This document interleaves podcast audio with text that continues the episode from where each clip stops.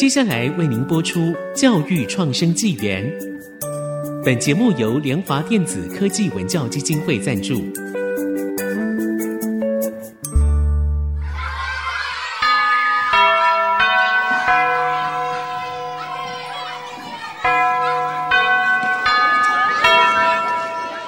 起立！起立！跳脱填鸭教育，多元思考学习，孩子的未来有无限可能。欢迎来到教育创生纪元。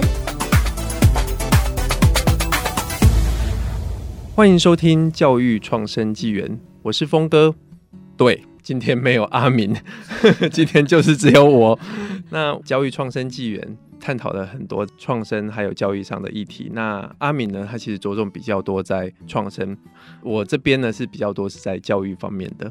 在教育方面里面呢，其实有很多很多可以探讨的。我们有赋予自己一点点的使命感，就是我们要去多探讨一些弱势族群，或者是偏乡，或者是地方，或者是我们在教育圈里面所看到的一些弱势族群的一个处境。那我们希望可以为他们发声，说出他们的困难，然后在社会大众里面可以给他们多一点点的关注，甚至在政策上面可以为他们多做一些改变。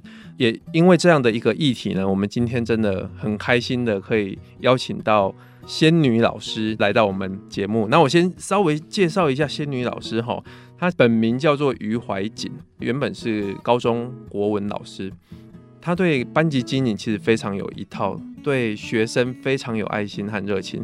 那他在教育界里面呢，获奖无数，包括像台大的 Super 教案奖，还有创意教学的国际认证奖，全国 Super 教师奖，太多太多的奖项在他身上。但是他却毅然决然的不当老师了。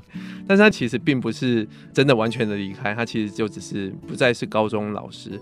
那为什么有这样的一个转折呢？我觉得希望从他身上里面看到是什么样的一个经历，让他会有这样的一个转折。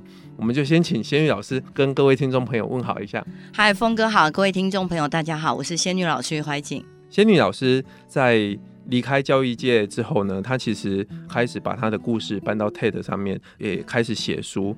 他有两个脑性麻痹的孩子，然后他一路上呢，就是为特殊孩童来争取权利，甚至他离开教职的这样的一个工作，其实是真的跟特教的权利的捍卫是有很大的关系的。我想要先请仙女老师讲一下，就是在你还没有当老师之前，你自己的成长背景是怎么样？其实我蛮坎坷的、啊，怎么说呢？对，为什么说坎坷？就是我就是从小成绩不好的那一种。我还记得我国三那一年，我们国三的时候不都会贴红榜嘛？哦、就是你成绩到多少，你就可以贴在学校的红榜。哦、我第一次模拟考好像差了一分可以上红榜。哦哦，可是我那时候在 B 段班，你知道，就是放牛班，我还去拜托我的国文老师，我说老师，我想要上红榜。那为什么要拜托国文老师？因为国文老师有作文的成绩啊，嗯，他只要愿意在作文成绩上面给你调整一分，就可以上红榜。所以我国三那一年就只有这么一次上红榜。嗯，那考高中当然是考的不好，所以我就选择念五专。我同学就跟我说，念资讯未来很有前途，所以我就念了电算。可我也不喜欢，我好像都不知道自己可以做什么，就是感觉在别人眼中是很差，自己也没有觉得自己好像有什么存在的意义。嗯，其实我觉得我们两个处境蛮像的，我以前也是成绩很差的，不要看现在好像是在大学当老师，为什么我会差呢？其实就是我不喜欢学科的东西，嗯、我喜欢很多课外读物，嗯、但学科的东西我就觉得就一直被逼，然后就一直要考试，就很讨厌。所以想要请教一下，那您是老师哎、欸，您 您怎么样从五专到老师这个转折是怎么样来的？我后来五专毕业我就去工作了嘛，因为我也不想要升学嘛，我就工作，然后当了城市设计师，然后每天上班就是一直看时钟，就想说，哎、欸，怎么还不下班？嗯，然后陆陆续续我有一些同学开始在升学了，我就想说，那我也要升学，我也去插大好了。嗯就问我爸爸说：“爸，我去念中文系好了。”一般的家长都会说：“哎，城市设计师不是很厉害吗？念中文系你出来要干嘛？”对。哎，我爸都没有哎，我爸就说，呃，怀瑾从小国文就很好，那你就去念好了。嗯、所以我就辞职了，去念中文系，直接念了研究所，修了教育学分，就当老师了。哦，所以您在插大那个过程。后来考上了中文系，我念的是静宜中文系。哦，然后后来修教育学分。哦、对，那您在教学上面是有什么样独特的方法 或哲学？为 你觉得当老师是满足你个人的一个抱负，可是看起来学生也是非常喜欢你啊。因为我第一所学校就是高职部，所以学生其实没有什么程度，也不是很想上课。嗯，我就觉得他们就是小时候的我啊。嗯，我们就是要点燃他们的热情，所以就开始在教学的时候设计一些互动，比如说问个问题让他们回答。当然那时候可能也不是很成熟啦，可是至少问学生就会理。嗯。还有另外一个插曲，就是我那个时候在面试，他是私立学校嘛，一进去的时候，其实有另外三个老师跟我一起去面试，可是最后那三个他们都去教升学部的国文，只有我教高职部的国文，我其实蛮沮丧的，我也想要教升学部，因为升学部的学生可能比较好教啊，比较聪明啊，或者比较愿意听课。我有一次就跟资深的老师说，是不是他们比我优秀，所以他们可以去教升学部？然后资深老师就跟我说，你在面试的时候表现的比较好，就是你的教学比较活泼，所以。这边高职部的学生需要老师有更多的动能去启发他们，你刚好是这种。那升学部基本上你不用怎么教，学生就要自己念书。我觉得资深老师这个话给我蛮大的鼓舞。对，就是很多孩子他对学习这一块其实是没有动力的。嗯，那。你说成绩好的就对，成绩好的好像你丢本书给他，他自己也会念。成绩不好的就需要有更多的诱发引导这样子。所以你有用了什么样的方法？你刚刚说做了很多活动，可以举例吗？我先举一个，就是我那时候是在嘉义教书，然后嘉义的学生都讲台语嘛。嗯、可是我其实台北人，我不太会讲台语。嗯，我记得学生就会说：“哎，不要讲台语哦，啊，我们爱上课。”哦天哪，我快崩溃！你要让他听课，其实就是我们都知道，学生喜欢你，他才愿意听课。我那时候我拢会晓讲台语，虽然无讲个盖好，也唔过学生拢会起来，就是他们就会开始听，他们觉得我很有诚意，嗯、甚至有的时候我讲的不是这么的练凳的时候，他们会说啊，唔是你讲啊，我搞你讲什么的。我是觉得是从语言开始啦。嗯。你让他们觉得你有想要亲近他们，要学他们的东西，所以学生就会觉得说：“哎、欸，好像这个老师可以试看看哦。”对，因为我 闽南语这么烂，我都愿意跟他们交流。再第二个就是，他们如果睡觉的话，我也会去把他们叫起来。可是因为我也蛮菜的，我就是说，你怎么在睡觉？我那么认真，你怎么不起来？我觉得有点可能像塞奶或什么吧，嗯、至少不是可能像他们以前老师是用骂的。嗯嗯。然后学生就会说啊，因为昨天去打工啊，什么很累的，有一点像把钢筋啦。嗯，我觉得那是一种你去同理看起来好像比较弱势的学生，嗯、因为我知道成绩。当然不是正相关呐，但是其实他之所以可能成绩会低落，或者是上课不认真，其实跟他本身有一些问题是相关，而这本身的问题其实跟家庭的背景是有相关的。呃，我们在偏乡特别看更多，对，就是包括像隔代教养啊、低收入户啊，或者是家里面有家暴的这些问题啊，所以这些问题其实。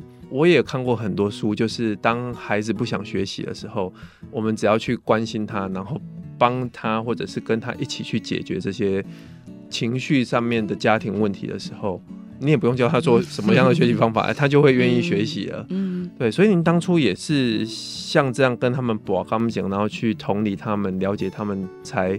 开始渐渐的得到他们的信任，然后才开始学习的吗？对，差不多是这样。然后再就是，我也不会一直讲述，嗯，因为一直讲述，他们一定会睡觉嘛。嗯，我可能问一些简单的问题，比如说我们在上诗说，我就会问说，诗说的作者是谁？哎，课本就有韩愈啊，嗯，我就说你们翻课本嘛，然后大家一起告诉我啊，或者举手最快。那时候技巧没有很成熟，可是至少不是讲述，嗯，至少会有互动跟提问，所以有些学生就会开始回应我。嗯，这个真的也是，其实现在更是 更需要，因为现在在课堂上面，学生有手机呀，有更多其他的吸引的，所以就会更需要这样的一个互动感。好，那我们先稍微休息一下，待会马上回来。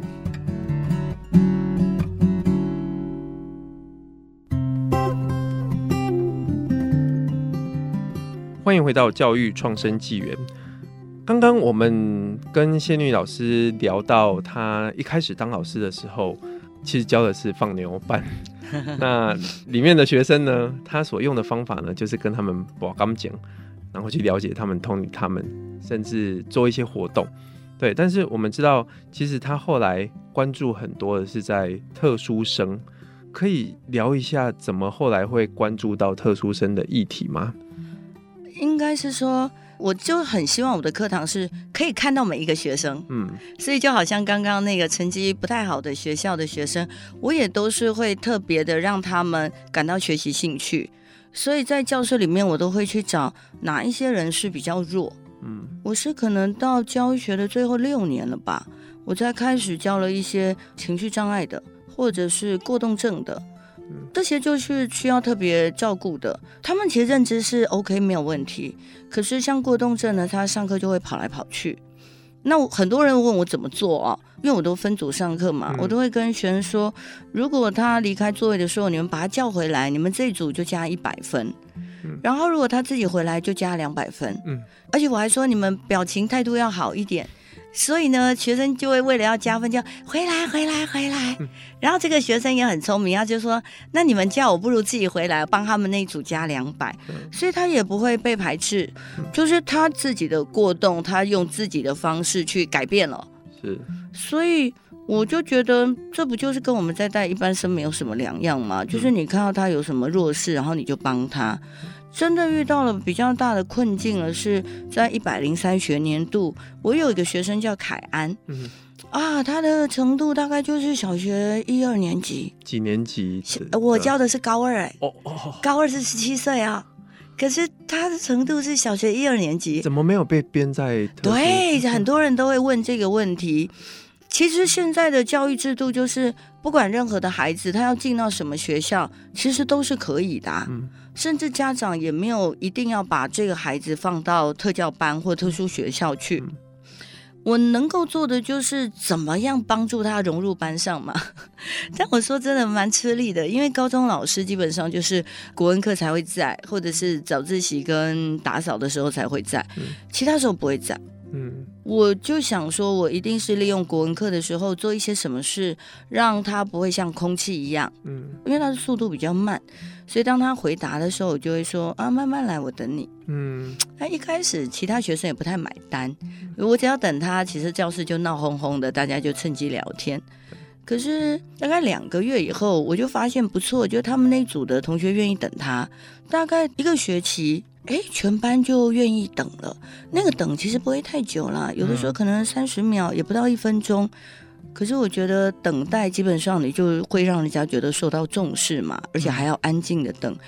大概到高三下学期的时候，我就让学生上台报告。嗯，我那个时候就觉得很感动，就是在台上报告的学生对着台下说：“哎，凯安，慢慢来，我等你。”哇，我当时就泪崩。哇，我想说，原来我真的做了一些什么，学生是会看着做的。是，所以说我怎么关注特教生，应该是我在我的教室里面，只要是弱势的，我就会特别关注他。我希望全班能够接纳他。嗯，哇，真的是。很棒的一个，可是我觉得这是需要老师先试出那样的关怀，去愿意等。而且我知道等半分钟或一分钟，那个真的对老师而言，我也是当老师，我知道只要稍微有一点空白的时候，我都会尴尬起来。不是学生尴尬，是老师会尴尬。对对对对对 对。可是你却是可以忍受那样的一个宁静。我觉得刚开始我等他的时候，比如说等了二十秒。学生一直在聊天，我都会觉得浪费我的时间。嗯，我晚上备课的时候就会想说，我明天不要再等他了，说没有什么大用。嗯、可等到隔天再讲说，我就会觉得，我如果不等他，根本没有人会等他啊。对，那个时候我就觉得是自己的意志要很坚定，就是我一定要去做这件事。嗯嗯。然后回到他为什么来念普通高中，后来我有问过他妈妈，他妈妈就说他当时选的志愿其实是选高职，嗯、因为高职毕竟是比较简单嘛，而且动手做实做的课程比较多。嗯、可是因为十二年安置的状况，高职满了，就把他放到了普通高中。我觉得是教育局对不起这个孩子、欸，哎、嗯，嗯嗯，所以并不是家长的问题，是，所以我们老师能够做的就是，他既然来到我们班跟我们有缘，我们可以做一些什么事呢？对。不过后来也知道您有一对双胞胎女儿，嗯、他们患了脑性麻痹。那跟您带特殊生的是同一个阶段吗？我带凯安，他高三毕业的时候，我女儿是小学六年级毕业。嗯，我自己的女儿我自己带就觉得蛮辛苦啦，毕竟她是脑麻，认知又不好，行动又不方便，嗯、常常觉得是手足无措，不知道怎么办。对，可是，在他求学的过程当中，他也遇到蛮好的老师，嗯，就是陪我们走了一段。所以，当我遇到了这个凯安的时候，我就会回想，就是我们家平平安安的老师，好像做了什么事，可是会让我感激的五体投地的。嗯，像我们家安安，就是有身心障碍手册，就是那种念书及格是四十分的，嗯。他小学三年级的时候，他的那个自然老师李丽华老师就知道他很努力，可是他就没办法考及格。嗯，他就是做了一些调整，比如说一题五分，他给他扣两分。嗯，或者是问答题，他只要有写字，可能就给他加一分。他就突然考试从三四十分变成六七十分。哦。其实我没有奢望我的小孩会考及格嘛，嗯，可是我们还是很努力的帮他准备，所以当老师做了这么温暖的举动。其实我们家安安是受到鼓励，我每次段考的时候，我就跟他说念国语，因为你国语比较好，让妈妈也比较会教国语。他就说妈妈我要念自然，你就知道老师对他好。所以等到我教到这个凯安的学生的时候，我就跑去教学组说，我可以帮他出一份段考考卷嘛，因为他也是有手册的嘛。教学组就说当然好啊。所以我认为是李丽华老师曾经对我的孩子做过这些事，嗯、所以我们说善的循环嘛，嗯、就这样循环下去。其实这个很重要，因为我们在教育里面哈，就会觉得说是不是所有的学生都要考一样的考题？但是其实学生有程度上的不同。如果我们可以让程度比较低的学生考简单一点的题目，嗯、但是他可以从那一个考试的分数里面获得一些成就感，他其实就不会对学习这么有排斥。所以我觉得这真的是一个很棒的调整，这也是适性教学的一种嘛。嗯、那可不可以分享一下你在带自己的孩子这样的一个心路历程？他在你的生活上面有什么样的影响？还有你的心态是怎么调整的？一出生的时候，医生就说他们因为早产缺氧，所以导致脑性麻痹嘛。我那个时候就想说，我一定要让他们变得比较好，因为医生就说我们家平平就姐姐，嗯，大概跟一般生差不多，可能就是行动不方便一点点而已。嗯，但我们家安安就是认知也会受到影响，然后行动也会受到影响，然后会不会叫爸爸妈妈也不知道，眼睛看不看得到，耳朵听不听得到，什么都不知道，哇，我都快崩溃了。他还说他一辈子都会瘫痪在床上。天哪！听到这样的时候，你是什么心情？我那时候就想说，一定要认真的复健。嗯，然后因为我自己是中文系毕业的嘛，我们其实念中文系念了很多的文章。我最喜欢的时候就是贬谪文学。嗯，就我们看到啦韩愈啊、柳宗元啊这些人，他们很正直，然后又为国家做了很多事，可是往往树立了很多政敌，最后被贬官。嗯，哎，他们就因为这样呢。也是勤奋的不懈的往前走，最后写出来了名篇大作，然后流传后世。哎、嗯，哦，我我觉得在那个时候很沮丧的时候，我以前受的那些文学的熏陶，其实给我很大的力量，嗯，让我知道说，呃，我可以接着往前走，就像那个《岳阳楼记》说的嘛，“不以物喜，不以己悲”。哦。那你在教育现场上面看到特殊生的是怎么样的被对待？你觉得社会上面可能还需要更多的调整的呢？嗯，应该这么说，我看的特殊生真的不多啦。我倒是想讲我女儿的例子好了。嗯、我讲我们家安安哦，她就是一个行动不方便的孩子，认知也不是太好。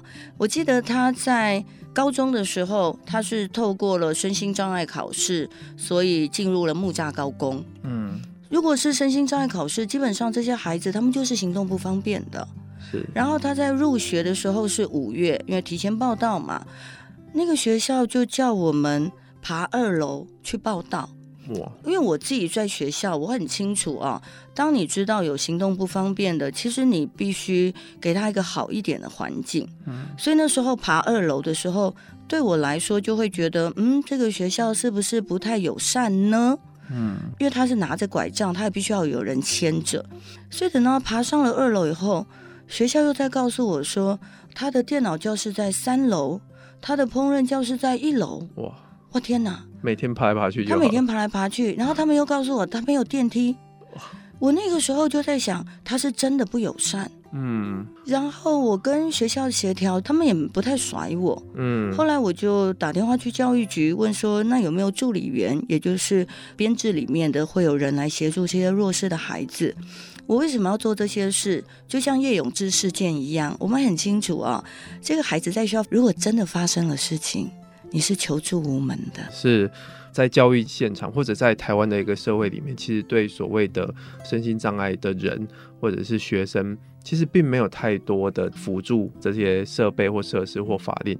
我们会在下一集继续来访谈仙女老师。从他的角度里面来看到弱势族群是怎么样被对待，那有什么样成长的机会？教育创生纪元呢，就先到这边了，请大家给我们很多的建议或支持，可以在 Podcast 上面留言。我们下周见喽，拜拜。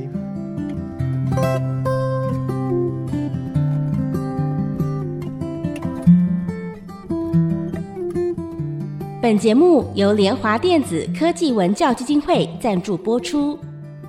联华电子科技文教基金会以行动播撒教育种子，支持地方创生，培育新时代必备的能力。